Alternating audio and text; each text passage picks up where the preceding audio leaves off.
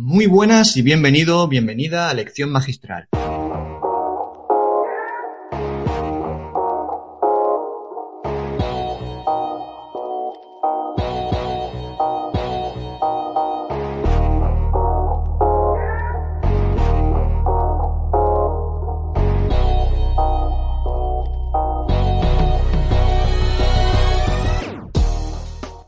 Nombre es Andrés y el objetivo de mi programa es presentarte a personas que además de proporcionarte contenido de gran valor, estoy seguro de que con su forma de ver las cosas, su filosofía de vida y su enfoque, te van a aportar diferentes ideas, herramientas, estrategias que van a contribuir sin duda a tu crecimiento y desarrollo personal. Ya sabes que puedes seguir eh, toda la evolución del programa en la red social de Instagram, arroba y bueno, antes de, antes de iniciar este programa me gustaría agradecer, como siempre hago, al Centro de Psicología Clínica y de la Salud Psicosalud, situado en San Pedro de Alcántara, y dirigida por Antonio Jesús Sanz Ciraldo, por la colaboración y ayuda prestada para poder llevar a cabo este podcast. Además, destacar la labor diaria que llevan a cabo en el centro, tanto Curro como todo su equipo, para poder ayudar a todas esas personas con problemas que pasan por ello. El invitado de hoy es una persona que se caracteriza por el crecimiento y la evolución personal que ha experimentado en estos últimos años. Ha pasado, como él mismo cuenta, de ser una persona cargada de negatividad, tóxica, que lo único que trataba era buscar la aceptación de los demás, mintiendo y aparentando ser lo que no era, para convertirse en una persona íntegra, optimista, creativa, con principios y con unas ganas de triunfar desmesuradas y que pone de manifiesto a través de sus actos día tras día. Nacido en Logroño, sus padres de origen pakistaní tuvieron que emigrar a España con el objetivo de buscar una vida mejor y a causa de su procedencia, color de piel y religión, tuvo muchos problemas con sus compañeros, situación que le marcó profundamente durante su adolescencia e hizo que tuviera muchos vaivenes emocionales que le afectaron en su época escolar y en su manera de afrontar su realidad más inmediata. Pero como nuestro invitado nos cuenta, de todo lo malo se saca algo bueno y de todo lo bueno se saca algo mejor. Y a partir de un accidente y del consejo de algunos buenos amigos, se da cuenta de que esa vida no era para él y comienza así su propio proceso de desarrollo personal. Permítame darle la bienvenida al programa de hoy a una persona que se define como emprendedor, motivador e inversor y que gracias al valor que aporta está haciendo que la vida de otras personas cambie al mismo nivel que cambió la suya. Hoy tengo el placer de tener en un nuevo programa de lección magistral a Tayab Mirza. Tayab, ¿qué tal, compañero? Muy buenas, ¿cómo estamos? Muy buenas, Andrés. Muchas gracias por invitarme a tu programa. Realmente tenía ganas de, sentarme delante tuyo a hablar un poco de, de, estas preguntas tan bonitas que sueles hacer. Así que muchas gracias. Bueno, muchísimas gracias a ti por prestarte a ello, por querer colaborar y por aportar todo ese valor increíble que una persona como tú eh, es capaz de aportar al programa. Bueno, eh, en primer lugar, eh, quisiera que habláramos un poquito de toda esta situación que estamos viviendo, de todo este confinamiento y demás. No nos vamos a poner a hablar de, del virus, de la pandemia, ni, ni de analizar nada ¿no? relacionado con eso, pero sí me gustaría que nos explicaras un poquito en qué has aprovechado todo este tiempo del confinamiento porque yo sé que para ti el tema del tiempo es algo que tienes muy en cuenta y me gustaría saber, Tayab, qué es lo que ha hecho durante todo este tiempo de confinamiento. Cuéntanos un poquito. Pues mira, eh, cuando ocurrió esto del confinamiento, yo, esto estoy hablando de a mediados de marzo, yo tenía un examen al día siguiente y me cancelaron todo, me cancelaron el examen, tuve bronca con los amigos, me cancelaron el viaje de Erasmus, un día que para, para olvidar, ¿no? Digamos. Entonces me costó bastante el hecho de, de poder decir, ¿qué hago ahora? ¿Qué, qué me supone? ¿Qué, ¿Qué, puedo hacer ahora? Entonces, eh, estuve, la verdad que ese día me afectó bastante, lo pasé mal porque también caí enfermo. Estuve pues el día entero en la cama metido porque, como te he dicho, fue un día para olvidar. Entonces, pues me puse las pilas, dije, ¿qué tengo que hacer? Empecé, pues eso, a, editar, empecé a grabar vídeos porque lo vi como una oportunidad magnífica y por aquel entonces estaba empezando pues a subir contenido en Instagram porque lo tenía bastante apartado, era mi, mi objetivo era YouTube, entonces en ese entonces tampoco tenía que entregar trabajos ni, ni asistir a conferencias de clase, entonces me puse las pilas, empecé a, a leer más, a educarme más, a hacer más formaciones, empecé a hacer más cosas y estuve entretenido. Me levantaba pues a las 7 de la mañana para aprovechar el día entero, para grabar, para editar, para hacer llamadas y de esta manera pues aprovecharlo de la mejor manera posible. Claro, porque eh, como he dicho, eres una persona que, que, el tiempo, para ti el tiempo es, ya no es oro, es vida y, tratas de ser lo más productivo posible. El tema del tiempo es algo que, que, yo creo que nos preocupa a muchos porque al final el tiempo es el mismo, pero nuestra manera de organizarnos es diferente y, y en algunos casos, como lo fue la mía, caótica, ¿no? Y al final intentas hacer muchísimas cosas y al final del día llegas a ese punto en el que realmente sientes que que no has hecho todo lo que te hubiera gustado hacer. Y, yo quisiera preguntarte a ti, a una persona que, que tiene todo eso tan estudiado y, tan medido, eh, si nos pudieses dar algún tipo de consejos para poder organizar ese tiempo mejor, ¿no? Y ser más productivos, que es al final de lo que se trata, ¿no? Cuéntanos, Talla. Yo, eh, en tema de, organizar el tiempo, pues yo antes del confinamiento y todo, pues en septiembre, por ejemplo, cambié mi rutina y me levantaba a las 6 de la mañana porque empezábamos ya dejar, eh, dejamos el verano y estábamos adentrándonos pues, a las clases, etcétera. Yo me levantaba a las 6 de la mañana, incluso a las 6 menos cuarto, y me iba a entrenar con mi amigo. Entonces, estuve pues durante dos meses entrenando por las mañanas, luego venía a casa, editaba, leía libros, tenía pues eso, dos horas, tres horas de margen para hacer todo lo esencial y luego ir a clase pues más levantado, con más ganas y con, con más ganas de, de hacer la tarea de clase. Entonces, cuando volvía de clase, lo que tenía pues era, era comer rápido y llegaba a las tres y cuarto a casa y a las tres y media bajaba a entrenar. Encima no era yo, tenía que entrenar a más personas. Entonces era como que en 15 minutos tenía que comer, tenía que cambiarme de ropa y tenía que bajar a mi gimnasio. Entonces fue algo que, sí que me costaba al principio porque al final entre clases, una cosa y otra, pues te cuesta más gestionarte el tiempo. Pero después del el confinamiento, por así decirlo, yo a la gente les recomiendo que si les cuesta el hecho de madrugar, imagínate que se levantan a las 12 de la mañana y se duermen a las 4 del día siguiente. Levántate un poco antes. No cuesta nada. Estoy seguro que el primer día, el segundo día te va a costar. Pero no te cuesta. Si puedes poner una alarma, puedes poner dos, incluso tres. De esta manera, si tienes el móvil lejos de ti, por ejemplo, en esta estantería y mi cama está aquí, por, inercia te tienes que levantar a apagar la alarma. Entonces, yo a la gente le digo, si eres más productivo por la mañana, levántate por la mañana, haz las tareas esenciales, lo primero. Tienes que editar un vídeo, edítalo. Si tienes que hacer un trabajo, edítalo. Lo primero es lo primero. Si tienes que entregar un trabajo urgente, pues te recomiendo que empieces cuando te da la tarea, porque si no va a ser una locura entregarlo el último día encima mal. Así que mi lema es, levántate pronto, haz lo, lo, esencial, lo primero, es decir, lo que veas que es más complicado para que estés más fresco. Una vez que lo hayas hecho, un buen desayuno, que, que esté bien acompañado siempre.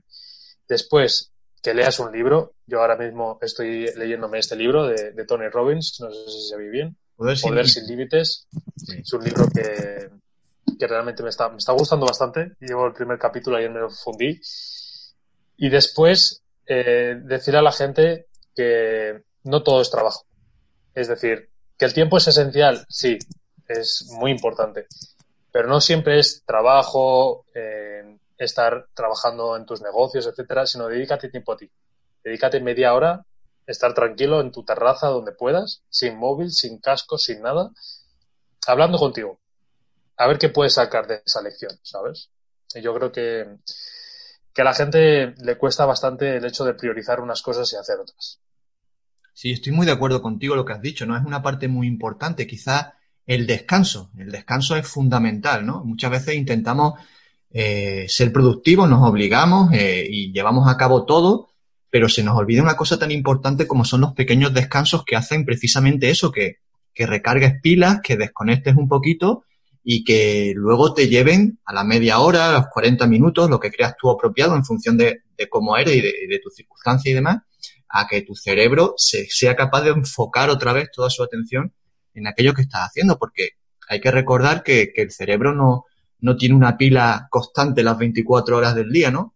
y que al final llega un punto en el que tu capacidad de, focalizarte en algo disminuye muchísimo y que gracias a esos periodos de descanso de lo que tú estás hablando, eh, pues, pues hace que vuelva otra vez a, su sitio, ¿no? Como, Así es. Eh, muy bien. Eh, oye, Tayab, tú naciste en Logroño, pero tus padres son de Pakistán, ¿verdad? Eso es. Tuvieron que emigrar aquí a España buscando una vida mejor para su familia. ¿eh? contabas que cuando tú eras pequeño te contaban una serie de historias que, con la que te transmitían muchos valores y, grandes fortalezas que te han ayudado pues, pues a convertirte en el hombre y en la persona que eres eh, hoy día, ¿no? Eh, ¿Recuerdas tú ese tipo de historias? háblanos un poquito de esa parte de tu vida y de, todo lo que te aportó. ¿Qué nos puedes pues, contar? mi padre es el, el, que más historias me suele contar en relación a, bueno, la situación en la que ellos vivían en su época, porque al final era pobreza, por algo vinieron aquí a España, sobre todo mi padre, porque lleva 30 años aquí en Europa, estuvo primero en Grecia y luego llegó aquí a España, pues me contaba que cuando él salió de, Pakistán, pues salió con una camiseta, unos pantalones y unas zapatillas. Y esa misma ropa estuvo viviendo con ella un tiempo largo. Claro, nosotros a día de hoy, la juventud, yo mismo o cualquier otra persona, cuando ve que se está repitiendo la misma ropa o ve que la ropa ya se está desgastando, etcétera, y no hay recursos suficientes, la primera excusa que ponemos, pues, joder, vaya mierda, mis amigos que dirán, eh, la gente se va a reír de mí. Y de manera, de manera mm, completamente, eh, ¿cómo lo podría decir? De manera involuntaria, nuestra, nuestra mente nos dice, esta persona se va a reír de nosotros, así que vamos a cambiarnos de camiseta porque si no, va a ocurrir cualquier cosa. Entonces, eso me, transmitió mucha, mucha humildad por parte de mi padre, en el que no sé realmente la historia de mi padre, de cómo vino a, Europa, pero me la puedo imaginar por documentales, cosas que vemos que a él le recuerdan a cómo lo tuvo que pasar, las complicaciones que tuvo que pasar. Y son historias que dices, joder, y yo me estoy quejando porque tengo una comida, estoy comiendo brócoli todos los días, cuando él tenía que comer incluso una semana, dos, incluso un mes, lo mismo, no se quejaba. Entonces, eso me daba mucho que pensar. Luego otra cosa era cuando mi padre vino a España, conocía a una serie de personas. Mi padre era la persona que, y es la persona que si le invitan un café, él siempre te va a pagar el segundo café. Si no, se levanta y se va, si no le dejas que te invite. Entonces, dices, joder, aunque no tuviese dinero, él es capaz de pagarte el café.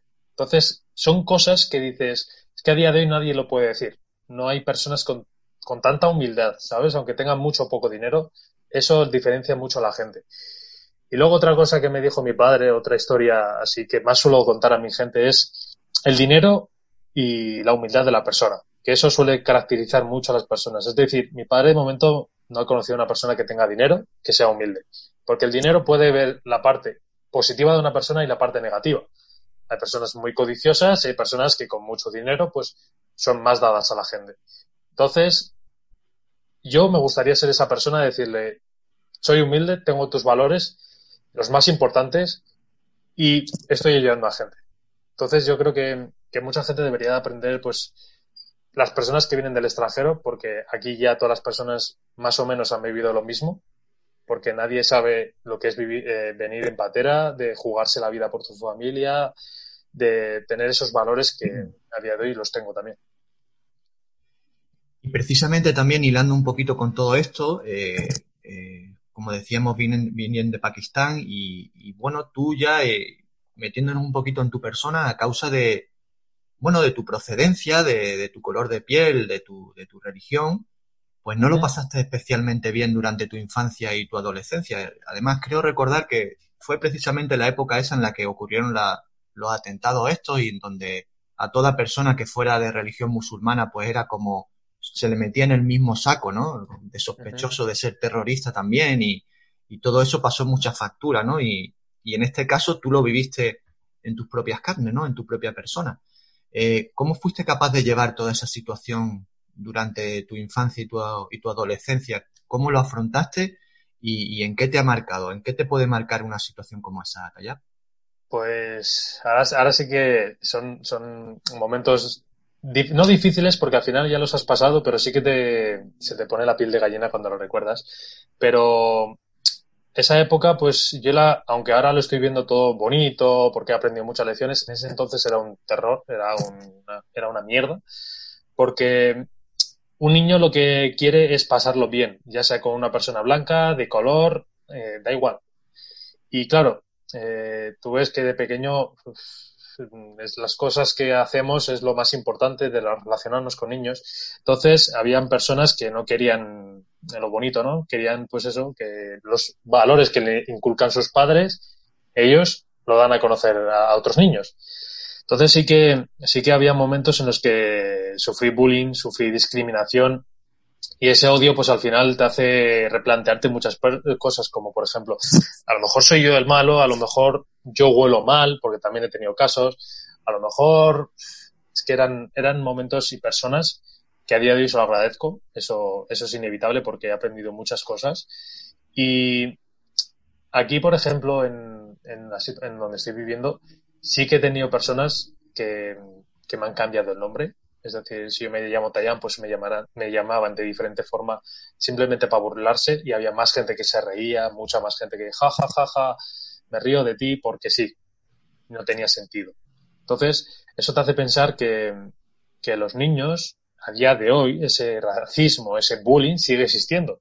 Encima, va incluso a peor, porque ya hemos visto lo que ha ocurrido en Estados Unidos con George Floyd, que le han matado, le han asesinado eso a día de hoy va a seguir existiendo. Y simplemente por la mentalidad que tienen muchas personas mayores, muchos adultos, muchos familiares, en el que no son capaces de ver que todos somos iguales. Y estoy seguro que esas personas que dicen que, yo soy español de pura cepa tendrán rasgos árabes, pero no se han puesto a investigar. Entonces son unos hipócritas en ese sentido.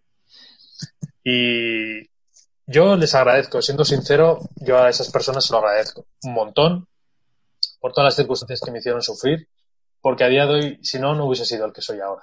Entonces, aunque en ese momento sí que lo pasé mal, yo no guardo rencor a nadie, no soy una persona rencorosa y si algo me define es que perdono a cualquier persona, sea lo que me haya hecho, sea lo que sea. De hecho, a raíz de lo que acaba de decir de perdonar, eh, de hecho, soy, sé que te ha llegado con el tiempo a encontrar a, muchas de esas personas que te, que te insultaban y demás y creo que incluso ha, llegado a, saludarlas y como si no hubiera ocurrido nada, ¿no? Sí, porque y me suele decir mucha gente, me suele decir que soy tonto, o que soy idiota, o que no sé qué, qué hago con mi vida. Le digo, mira, si tú a ti una persona te hace daño, ya sea, por ejemplo, tu expareja, y has tenido cualquier problema, incluso te levanta la mano, y vale, la odias, ¿hasta cuánto tiempo? ¿Hasta cuánto tiempo la vas a olvidar? ¿Hasta cuánto tiempo la vas a odiar a esa persona? Porque esa persona se le ha ido un poco la cabeza. Todas las personas cambian. Y estoy seguro que tú vas a tener más madurez si le das a perdonar a esa persona por X circunstancia que haya ocurrido. Pero hay que tener dos dedos de frente y decir, ¿qué gano con esto? La gente lo que quiere es a corto plazo pues ganar mucho, decir, Buah, he perdonado a esta persona, me siento grandioso. No, no es así. Esos son los valores que tú transmites. Yo le perdono a la gente y le digo, tío, no pasa nada. Yo te saludo porque yo no tengo rencor. Quizás me has hecho mucho daño, sí. Pero sé que no gano nada teniéndote asco. Qué bueno, qué interesante. Punto de vista muy acertado, muy bueno. Eh, bueno, Tayab, eh, te he escuchado decir que eres una persona que, que ha cambiado bastante con el paso de los años. No te voy a preguntar en qué has cambiado, pero sí quisiera pararme en el motivo, en el motivo de ese cambio. Comentas que un accidente que sufriste tuvo mucho que ver en esto. ¿Qué fue lo que a ti realmente te hizo cambiar y ser la persona íntegra, optimista y con tantos proyectos que, tiene, que, tienes ahora en mente? Pues mira, volviendo al, tema del accidente, esto no se lo suelo contar a muchas personas, se en primicia, te lo cuento, pero yo tuve ese accidente, y lo que creo y lo que realmente sé. Yo antes de que ocurriese el accidente eh, tenía pues motivos familiares, pues problemas familiares que estaban afectando gravemente a mi familia y a mi ser, porque era, pues eso, tenía 15 años. Entonces yo quería quitarme la vida, quería suicidarme. Y eso causó bastantes problemas porque si tú vas repitiendo una cosa constantemente, hasta que te ocurre, mm, no tienes una lección. Entonces, yo me fui con la bicicleta con un amigo a dar una vuelta como tal y era un sábado, creo recordar. Entonces, estábamos bajando una cuesta, eh, vino un bader, me lo comí, salí disparado metro y medio de distancia y claro, estaba ahí con una piedra aquí clavada, heridas, contusiones por todo el cuerpo. Entonces ahí fue un punto de inflexión muy grave en el que llamé a mis padres. Mi padre trabajaba, mi madre estaba enferma en casa, mis hermanos trabajaban. Entonces no me cogía nadie el teléfono. Y gracias a Dios aparecieron dos personas, dos portugueses que me llevaron al hospital. Y mi amigo eh, tenía que llevar dos bicis a casa, estábamos lejos de casa. Entonces, cuando ocurrió eso, y yo dejé a mi madre destrozada, eso, eso también porque estaba enferma y la rematé. Entonces, ahí, cuando, cuando me di cuenta al cabo de, los días, de los meses, dije, ¿qué, por qué hice eso? ¿Por qué quise...? Encima no fue adrede, fue algo involuntario. Es un golpe que me quiso dar la vida para que espableara. Entonces dije, si en ese momento no he muerto, ¿qué es lo que tengo que hacer con mi vida? Y esa pregunta pues como que me retumbaba mucho en la cabeza. De hecho, en mis vídeos sigo teniendo la camiseta con la que tuve el accidente y es el único recuerdo que tengo así importante. Y esa camiseta me, da mucho respeto. Y sobre todo ese, esos días, ahora lo recuerdo y dije, pues al final esa hostia la, la, tuve que recibir sí o sí, porque una persona que quisiese suicidar pues con 16, 17 años por intentar arreglar una familia no es lo mejor. Encima tampoco lo conseguí después del accidente. Entonces, como que eso me marcó bastante. Hizo despertar. Me hizo despertar, pero no del todo. Tuve diferentes etapas en las que desperté una parte, luego desperté otra hasta que desperté por completo. Bueno, eh, te he preguntado qué te hizo cambiar y ahora quiero que, que nos cuentes cómo. Tú has sido el vivo ejemplo de una persona con un estilo de vida totalmente como contabas, autodestructivo en relación a tu forma de pensar y de cómo veías las cosas, y que mediante un cambio en sus hábitos transforma ese estilo de vida en otro mucho más productivo. ¿Qué estrategia has seguido tú? Y aquí eh, me gustaría que nos hablaras de esa famosa estrategia del 21-90 a la hora de construir hábitos y un estilo de vida que a mí me ha resultado muy, muy interesante y que desconocía, la verdad. Cuéntanos un poco qué estrategia seguiste tú para eh, cambiar un poco tu forma de ser y, convertirte en alguien mucho más productivo. Pues mira, yo para empezar todo esto nos podríamos remontar de aquí hace tres años, donde conocí a mi entrenador, que fue la persona que me ayudó a mejorar mi estado físico porque estaba bastante, estaba en mala forma. Entonces yo le pregunté cuál era tu estrategia y decía, yo me levantaba a las 7 de la mañana por aquel entonces. Entonces yo tenía esa envidia, le digo, joder, yo me levanto a las 12 de la mañana y si es que a las 10 me voy a dormir. Es que son 10 horas y ni siquiera eran, productivas, ¿sabes? Era para aquí, para allá, comer, cenar, a dormir. Entonces me hizo reflexionar bastante. Y el 2019, el 1 de enero de 2019, empecé a cambiar mis hábitos. Miento, en, septiembre empecé a levantarme un poco antes, si tenía clase a las 8. Empecé a hacer ejercicio me costó bastante. Ahí sí que podría mencionar la regla 21-90, porque había días en los que sí que me levantaba, por ejemplo, de lunes a viernes me levantaba a las 6 de la mañana, pero es que los sábados y los domingos tenía que trabajar. Entonces tenía que descansar algo más para poder afrontar el día. Entonces, sí que la regla 21-90 es constante. Tienes, si vas a hacerlo, tienes que hacerlo durante 90 días. Es decir, si quieres crear un hábito de 90 días, tienes que estar 90 días levantándote a las 6 de la mañana para que cueste lo que cueste, vas a llegar vas a, llegar a conseguirlo. Sea con una alarma, sea con dos, pero lo vas a conseguir. Entonces, mi primer cambio de, de, paradigma fue el cambiar mi, estado, mi, estado físico y a la vez fue mi estado eh, mental. Entonces fueron dos cosas que fue, fui mezclando para empezar a cambiar un poco todo, mis hábitos alimenticios, un poco todo. Entonces, creo que fue, empezó todo por ahí. Después fue el hábito de la lectura. Nunca había leído, nunca, encima no era algo que me gustaba, pues en la ESO pues tenías que, estabas obligado a estudiar.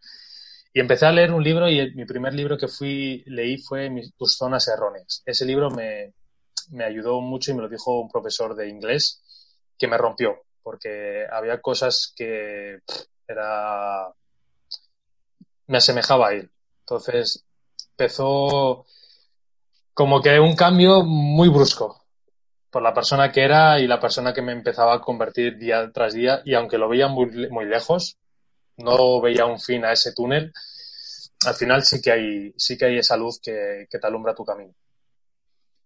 Bueno, y al final es como todo, ¿no? Eh, queremos muchas veces hacer cambios grandes en nuestra vida y queremos hacerlo ya, ¿no? Eh, esa impaciencia que nos caracteriza muchas veces a los seres humanos de querer conseguir ya los resultados.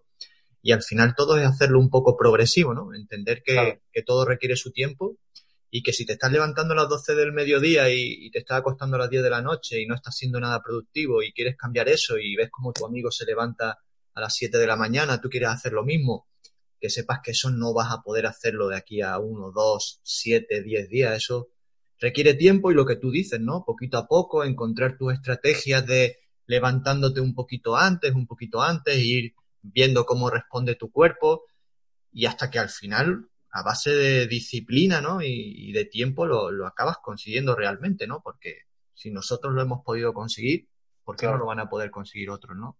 Muchas claro. veces son todas esas creencias que nos limitan, ¿no? De, de, tal manera que nos, que nos dejan bloqueados, ¿no? Eso es. Vamos a seguir con contrastes, Tallar, porque tú eres una persona que ahora mismo tiene una confianza en ti, crees en ti de una manera espectacular, en, en todo, en tus capacidades, en tus habilidades, uh -huh. pero eso no ha sido siempre así. ¿Por qué lo has puesto tantas veces en duda?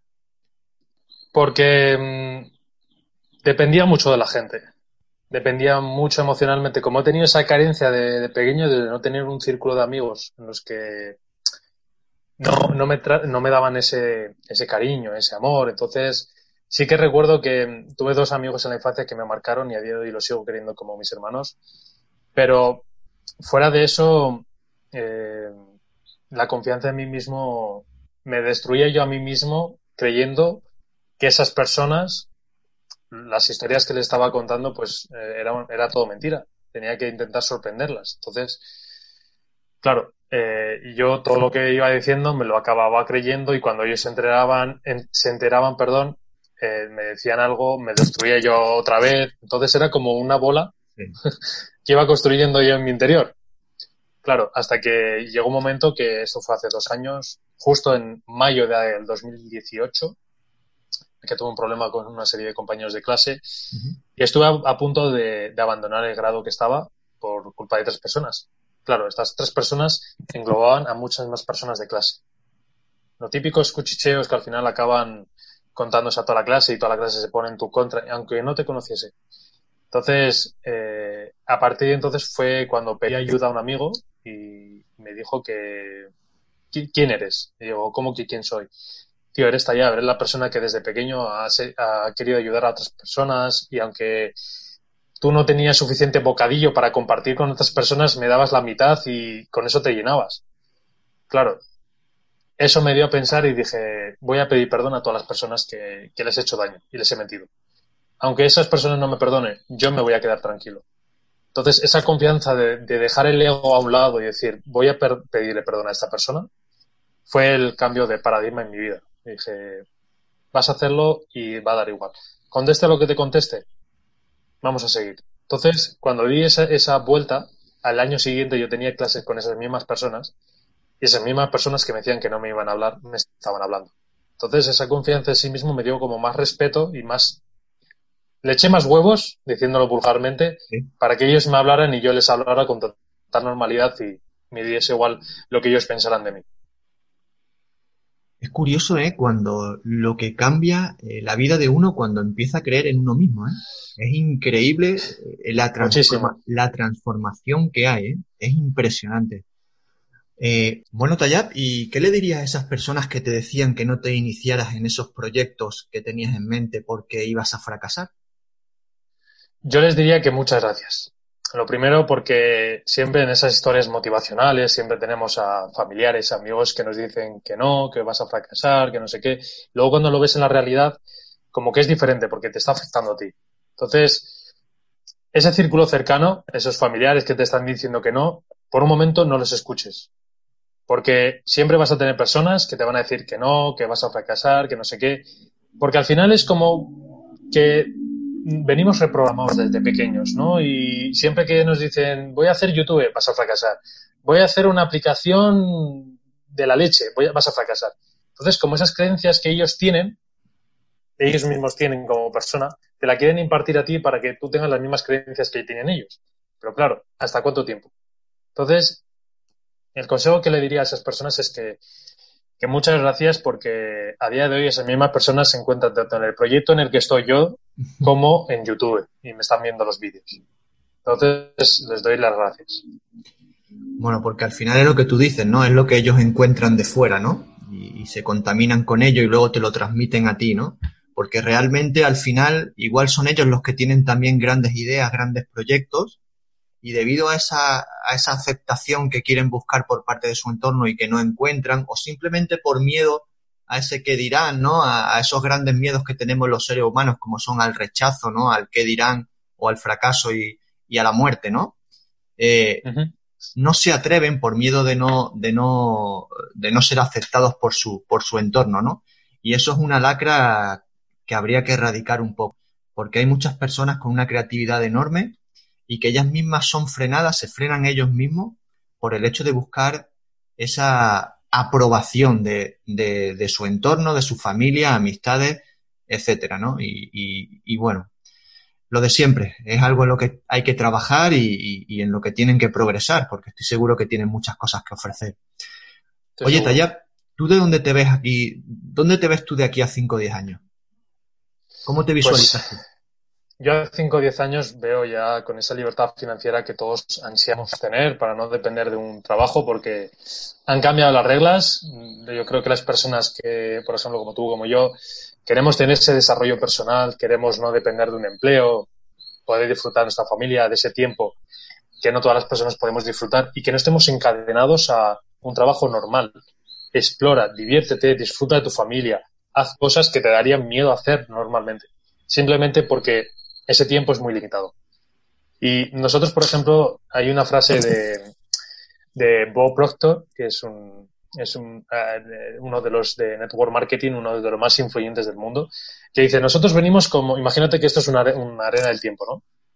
Nosotros venimos pues con, podemos ver lo que hay abajo, es decir, nosotros podemos ver, tú puedes ver lo que hay aquí abajo, pero no puedes ver lo que hay aquí arriba. Puede haber mucha tierra, puede haber poca tierra. Entonces, como que las personas dejan, dejan pasar eso. Y yo mi objetivo es conseguir esa libertad financiera, pues poder haber impactado a millones de personas con simplemente con ser mejor persona, que no cuesta nada.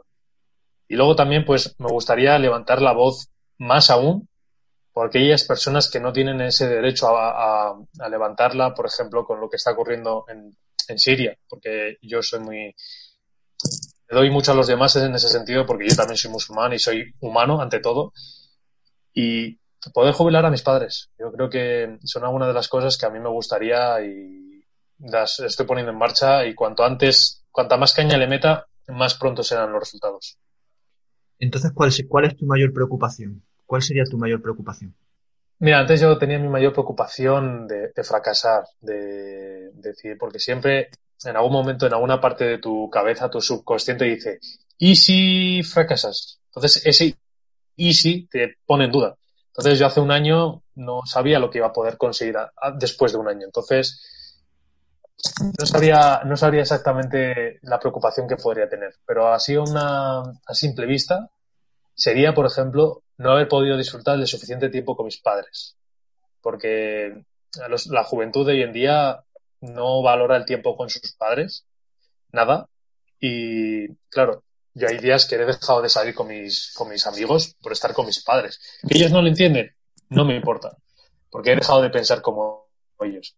Entonces, mi, mi obligación como, como, como niño, como humano, es que si el día de mañana mis padres no están, que, que Dios no quiere que sea de aquí a largo tiempo, que no me vaya con ese sentimiento de, joder, no he pasado suficiente tiempo con ellos, sino que vaya con la convicción de, he pasado tiempo con ellos, lo he hecho lo mejor que he podido y puedo estar satisfecho. Entonces esa sería la única preocupación a día de hoy. Y Tayat, eh, ya sabes que en, este, en esta época que estamos viviendo eh, hay muchas personas que, bueno, por esta situación eh, han perdido su trabajo, personas de mediana edad, de 45 50 años, que se han visto en la obligación de tener, como he dicho, que, que dejar sus empleos o que están en unas condiciones eh, de trabajo bastante complicadas, ¿eh? y que, bueno, eh, que, que, no les queda otra opción que tener que reinventarse, ¿vale? ¿Qué le dirías tú a esas personas que piensan que a esas alturas de la vida ya es imposible volver a empezar? Yo les diría que no hay imposible ninguna cosa en este mundo, no es algo volar, obviamente, pero la gente lo que cree que un empleo lo que da es seguridad y realmente no te da una seguridad. Estás pagando, bueno, te están pagando por tu tiempo, ¿sabes? Y, la gente piensa que, que claro, eh, con eso te da para sobrevivir. Pero es que a día de hoy eso ha cambiado. Es, esa mm, lección, esa mentalidad que nos vienen creando desde pequeños, la gente se tiene que dar cuenta que vale para algo. Si hemos venido aquí, todas las personas tienen una pequeña capacidad de hacer algo. Hay personas que con 40 años no tienen un trabajo, pero es que hay personas con 40 años que ya son libres financieramente. Entonces son como dos cosas diferentes. Y luego, por ejemplo, hay personas de 55 años. Y te voy a poner un ejemplo. El creador de KFC. Ese, hasta los 60 años no creó esa, empresa. Y fue multimillonario y eso es ya a nivel mundial. Entonces, ¿por qué no ponemos esos mismos ejemplos a personas que tienen las mismas características que tú y que yo, que somos humanos, que puedan reinventarse, que puedan hacer algo con sus manos? Jeff Bezos también, por ejemplo, que ahora va a ser el primer billonario del mundo. O Elon Musk. Cualquier otras personas. Sino que tienen que creer en su capacidad, tienen que creer que pueden. Y aunque no crean, dime quién ha creído poder crear Internet. ¿Quién ha creído poder crear eh, un avión o un cohete que vaya a Marte? No han creído, simplemente han tenido esa fe de que lo van a conseguir y el tiempo les ha dado la razón. Entonces, que primero busquen en su interior qué es lo que quieren conseguir, si realmente esa seguridad es lo que quieren, si quieren vivir, pues eso, dependiendo del, del empleo, de algo normal, o que realmente puedan dar el paso de pensar un poco fuera de ese, de, esa, de ese paradigma y que le den la oportunidad a emprender. Porque lo que va a marcar la diferencia entre tú y la otra persona es que has sido capaz de coger ese miedo y trabajarlo y la otra persona se ha quedado ahí. Entonces les, daría, les diría eso. Totalmente de acuerdo. Eh, la utilización que tú hagas del miedo es fundamental, ¿no? Hay personas que yo siempre he pensado y lo he dicho varias veces, ¿no? El miedo no tiene ningún tipo de utilidad la única utilidad que tiene es hacerte reaccionar, simplemente, ¿no? Y el hecho de tú estar preocupado todo el día o estar eh, inquieto por todos esos problemas que, que, tú crees que hay, que tienes, etcétera, eh, no te va a llevar a ningún lado. Eh, el miedo no, no genera nada bueno. Y yo siempre pienso que aquella persona que en, esta, en esos momentos de incertidumbre como los que estamos viviendo ahora sea capaz de gestionar ese miedo, emocional, emocionalmente y de un paso adelante, va a tener mucho ganado con respecto al resto, porque va a saber dónde están las oportunidades, va a saber cómo tomar las decisiones correctas y adecuadas para poder eh, tomar aquella eh, o coger aquella oportunidad que más se, se bueno, se identifica con, con ella, ¿no? Se asocia con esa persona. Y, y bueno, es, es muy interesante lo que has contado. El tema del miedo es fundamental desde mi punto de vista. Eh, Tayab, has hablado de, de, independencia financiera o libertad financiera, has hablado de pasar más tiempo con tu familia, de, de que se jubilen, de, de, intentar que se jubilen lo antes posible. ¿Cuál es tu porqué realmente? ¿Cuál es tu porqué? ¿Cuál es lo, ¿Qué es lo que hace que te levantes todas las mañanas con ese ímpetu y esas ganas de, llevar a cabo todo eso? ¿Es eso que tú acabas de contar o quizá hay algo más? Pues mira, yo siempre he visto la necesidad de poder ayudar a las personas a cualquier ámbito, sobre todo habrán personas que hayan pasado por las mismas circunstancias que yo, hayan sufrido por bullying, hayan sentido, les hayan alejado como personas, les hayan anulado como personas. Entonces, me gustaría poder ayudarlas, simplemente educándolas para que tengan una mente mejor y que no se sientan incapaces, sino que se sientan capaces de callar bocas en, no partiéndosela, sino con el conocimiento, decirle, mira, no te voy a hacer caso, voy a hacer lo mío y ya está, y los resultados aparecerán. Y mis, mis porqués más sinceros es poder impactar a la gente. Como te he comentado, habrán personas que habrán pasado por circunstancias muy difíciles eh, con esto de la cuarentena, personas que eh, con lo del terrorismo les haya afectado personalmente, como me ocurrió a mí. Entonces, todo es aquí, todo está aquí. Y lo digo siempre. Si tú tienes esto bien construido, puedes ayudar a, cualquier persona. Y la gente se tiene que dar cuenta de, que las personas deberían de, darse cuenta de que esa persona también tiene sentimientos. Entonces, mi objetivo principal es poder ayudar a la gente en cualquier ámbito. Jubilar a mis padres, que ellos el día de mañana no tengan que depender de, un empleo y de una jubilación, porque mm, no creo que la haya, porque es que no hay. Luego poder viajar a cualquier sitio con mi pareja y decir, no tengo que, no tengo por qué depender de un empleo, ¿no? Y decir, me levanto, me voy a las Maldivas, descanso, me voy a París, me descanso, me voy a cualquier otro sitio. Y sobre todo tomar un café. Suena muy, suena como muy raro, ¿no? Pero Dani Rovira en un vídeo de motivación lo dijo y me gustaría tomar un café con todas las personas que conocí, que he conocido y que conoceré en un futuro. Así que eso es lo que yo, ese sería mis porqués en general. Qué bueno. Oye, en una sociedad tan perfeccionista como la que estamos inmersos hoy en día, donde todo se manipula para, para parecer perfectos, ¿no crees tú que es la propia imperfección, que es lo que precisamente se evita, la que nos hace perfectos? Sí, yo eso lo, he comentado varias veces porque la gente, y yo mismo, y tú también seguramente, yo por ejemplo cuando, cuando hago un vídeo y veo que se escucha mal, aunque sea a las 2 de la mañana, me pongo, el otro día me puse a editar a las 2 de la mañana y dije, mierda, esto no me ha gustado, pues hacerlo otra vez. Entonces, como que esa imperfección nos hace sentir más humanos. Pues claro, hay gente que quiere llegar a este rango de perfección y es imposible porque quieren hacer las cosas bien. Entonces, mi, consejo o mi aportación a las personas que creen que la perfección existe, no existe. Es lo que nosotros creamos en nuestra mente. La imperfección nos hace sentir más humanos y es normal cometer errores. Si tú no cometes errores, no vas a aprender, entonces no vas a progresar. Y la gente se queda, se queda estancada en el que quiere ser perfeccionista en todo, pero no lo pueden ser. Entonces, eso es lo que les hace sentirse como fracasados. Y no se dan cuenta que ese camino de la imperfección es mucho mejor que la perfección. Porque si una persona es perfecta, no hay valor como persona. Todo le va a querer sacar una punta, le va a querer sacar brillo a cualquier cosa y no, no siempre es posible. Claro, y es la, propia presión que tú te generas, ¿no? Es imposible, como tú dices, eh, por ejemplo, haciendo este, esta entrevista, ¿no? El hecho de, a la hora de editarla y intentar quitar todas esas muletillas que puedan aparecer, todas esas malas expresiones que haya podido hacer al formular una pregunta, no sé, acabaríamos volviéndonos locos todos y todas, ¿verdad? yo, creo que, yo creo que muchas veces es el principal problema que estamos teniendo, ¿no? El querer tener la foto perfecta, el querer tener eh, la expresión perfecta, la escritura perfecta, y al final lo que está generando es, eh, bueno, pues un sentimiento de, de, de, no sé, de disconformidad permanente, ¿no?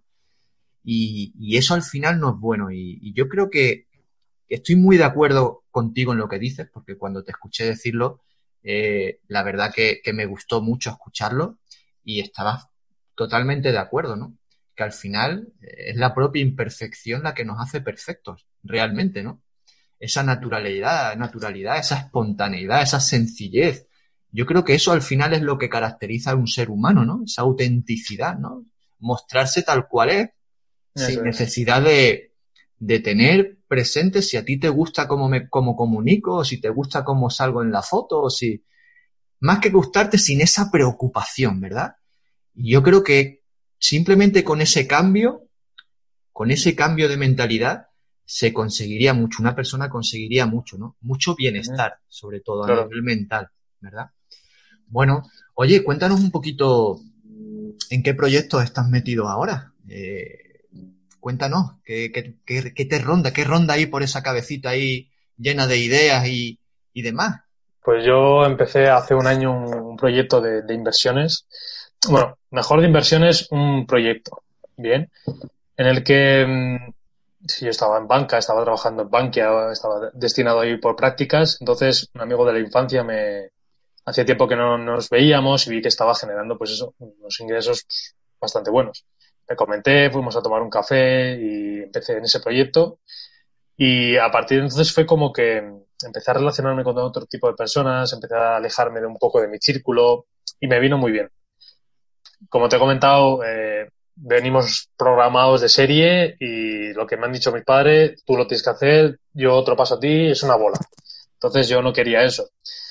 Y mi amigo pues me ayudó a, a cambiar un poco esa mentalidad y ese proyecto pues me ha hecho conocer a gente maravillosa, he tenido mentores dentro de este mismo proyecto que me están ayudando. Es decir, que tú puedas ayudar a la gente por cualquier motivo. Encima aquí, en, el proyecto en el que me encuentro, pues con más, con más necesidad, ¿no? Estás ayudando a la gente a que tenga un ingreso extra de cualquier manera, sea trabajando mucho o poco, dependerá de, tus de sus resultados, de tu esfuerzo, lo que vayas a conseguir.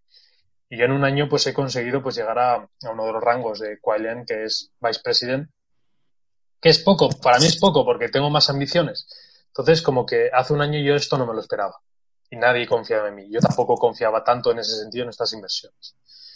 Y para mí fue cambiar un poco mi mentalidad por la gente que me empezó a unir, por este proyecto, porque conocía a los CEOs de la compañía. Uno de ellos es, eh, uno de los más jóvenes, tiene 22 años y te pones a pensar y dices, él tiene 22 años, ¿y tú qué has hecho con tu vida? ¿Sabes? Él tiene un proyecto de vida y tú qué tienes. Entonces, como que me hizo cambiar un poco mi vida y me dijo que, ¿cuál es tu porqué? Entonces, yo me puse a indagar. Tengo ahí informaciones de él en el que hace un año pensaba con una mentalidad más pequeña de, tengo miedo a que se me ponga una meta así de grande y si no la consigo, ¿qué pasa? Y este proyecto mm, para mí es mi, mi estilo de vida, es de lo que yo vivo a día de hoy, puedo decir que puedo vivir de esto. Así que poder ayudar a la gente es lo mejor en este proyecto para mí. Y bueno, ¿en qué consiste, de qué manera ayuda a la gente en este proyecto? Pues mira, eh, te voy a poner un ejemplo. Tú, por ejemplo, vas al gimnasio, ¿te gusta ir al gimnasio? Sí. Y tú cuando te, gusta el gimnasio y vas a, imagínate, te quedas con un amigo y, y le dices, pues tío, pues este gimnasio está de maravilla. Entonces, tú se lo recomiendas, ¿verdad? Claro. Si esa persona va a ese gimnasio, a ti a lo mejor el gimnasio, si tienes una buena relación con él, te dice, te voy a reducir eh, un 5% de la cuota mensual. Ajá. Claro, entonces, este proyecto lo que ha querido es implementar el, el hecho de promocionarlo el boca a boca, porque es donde más confianza generas. Es decir, ¿te gusta un producto? ¿Te gusta un proyecto? Vas, lo cuentas a otra persona y a ti la compañía te está dando esa promoción, ese dinero extra por darla a conocer. Entonces, como a día de hoy en la televisión es muy manipulada y en cinco segundos no te puedes creer un proyecto que realmente está impactando a 50.000 personas, pues es lo que hace desconfiar a la gente. Entonces, cuando yo te lo cuento a ti y dices, Buah, tío, pues cuéntame más, que me gusta este proyecto. Entonces, estás ayudando a la gente y puedes crear pues un equipo grande, que es el sistema de network marketing, que es el sistema donde más millonarios crea al año, donde simplemente con ayudar a la gente a que tenga un ingreso extra, que puedan pagar su, su móvil, su, una parte de sus gastos mensuales con un proyecto, pues yo creo que es lo mejor, porque te reconforta saber que estas personas que estaban teniendo esos problemas económicos le estás pudiendo ayudar de manera económica y de manera financiera. Entonces, como que la gente va diciendo, joder, he iniciado esto, me está gustando, puedo ayudar a más gente, ¿por qué no lo voy a recomendar? Encima me están pagando más. Entonces, como que, eso me, dio que abrir los ojos y decir, pues voy a empezar a ayudar a la gente. Y no fue hasta septiembre del 2019 cuando volví de, de Estambul, porque estuve de viaje con mis padres, Y donde mi upliner, Cristian Martínez, fue, le dijo, vamos a hacer un reto de 90 días. Porque el reto de 90 días lo que consiste es que es donde se identifica si una empresa va a durar o no, o si un negocio va a durar. Entonces lo puse en marcha todos los objetivos que me puse los alcancé con creces. Entonces fue cuando empecé a darme cuenta de que esto tiene potencial, yo tengo potencial, entonces fue cuando empecé a crecer. Durante los primeros cuatro meses no hice nada, solamente formado. Es lo que estoy impartiendo yo a día de hoy con la gente y quiero que el día de mañana, pues, si ellos quieren y si realmente pueden, que tengan la capacidad de poder vivir de ello y poder impactar a muchas personas. Eso es lo más bonito que hay, ¿no? Al final ofrecer tu valor a otras personas, ¿no? Y que ellas se vean Bueno, pues también eh, la gana de, querer participar de ello y poder también ofrecérselo a su vez a otras personas y poder ayudarlas, ¿no? Que es de lo que se trata, ¿no? Ayudar a la gente, crear, generar riqueza a través de lo que tú, a través de tus dones, de tus talentos, de tus habilidades y, así, pues bueno, pues, formar a personas y que les vaya todo lo mejor posible, que es de lo que se trata y es lo que buscamos con, todo este tipo de, iniciativas que, que llevamos a cabo, ¿no? Eso es. Oye, Tayat, ¿dónde podemos contactar contigo? ¿Cómo podemos contactar contigo y, seguirte? Y, bueno, y si alguien está interesado en, formar parte de, todos esos proyectos en los que puedas involucrarte y demás, eh, ¿cómo que pueden hacer? Pues tienen mi Instagram que, que es Tayab, T-A-I-A-B, barra baja MNR. En Instagram me podéis encontrar y luego por correo electrónico también. toda mi información está en mi Instagram. Así que yo creo que por ahí me pueden contactar muy fácil porque es donde más tiempo suelo estar. Y Tayab, ya para terminar el programa, la última pregunta que suelo hacerle a todas las personas que pasan por él. ¿Cuál es la mayor lección que has aprendido hasta ahora? Pues la, mejor pregunta que me han hecho. ¿Cuál es la lección que he aprendido? Yo creo que la humildad. La humildad es lo que el día de mañana te va a diferenciarte de muchas personas porque la humildad, la humildad es lo que a día de hoy no muchas personas lo tienen, porque muchas personas lo que les interesa es el dinero y, ya se olvidan de su forma de ser, pero no se olvidan, pero se olvidan de dónde vienen. Entonces, yo no me olvido de dónde vengo, sigo siendo humilde, tenga mucho dinero, tenga poco dinero, porque lo voy a seguir compartiendo con la gente. Entonces, la humildad es lo que, lo que me define y lo que más valoro y la lección que me llevo a todo el sitio donde voy y lo que bajo mi punto de vista es lo que va a marcar la diferencia sin duda. Eso es. Ya, muchísimas gracias por, por participar, eh, gracias por querer colaborar y, y, cedernos parte de tu valioso tiempo en, en estas iniciativas y, y, te agradezco de corazón eh, tu participación. Te deseo que, que sigas creciendo, que sigas eh, ofreciendo todas tus habilidades, todas tus capacidades a otras personas para que ellos puedan crecer también y que podamos ir, bueno, mejorando en la medida de lo posible nuestro entorno, que es de lo que se trata, y hacer de, de, esto pues un lugar mejor, ¿no? Gracias, de verdad, muchas gracias, a ti. Nada. Muchas gracias a ti por, por hacerme un hueco en tu, en tu Instagram, en tu contenido, porque realmente es muy bueno. He estado escuchando bastantes eh, podcasts de, de, este, de lección magistral, así que te animo a que sigas haciendo y que sigas aportando tu granito de arena para poder ayudar a personas. Muchísimas gracias y recordar que, que tiene también un canal de YouTube donde está haciendo entrevistas magníficas a otras personas con la misma finalidad que, que este programa, que es aportar todo el valor posible y os animo desde aquí a que escuchéis también sus maravillosas entrevistas porque son con, con personas que, que, os van a aportar un valor increíble también. Así que desde aquí, como he dicho, animaros a que os paséis por el canal de Tallat de YouTube y que le echéis un vistacito que sin duda os va a dejar eh, maravillados, maravilladas.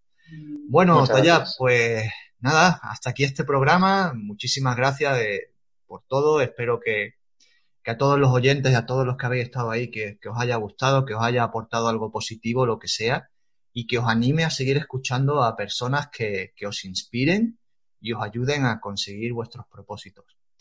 Un abrazo a todos, a todas y recordad, tened fe siempre.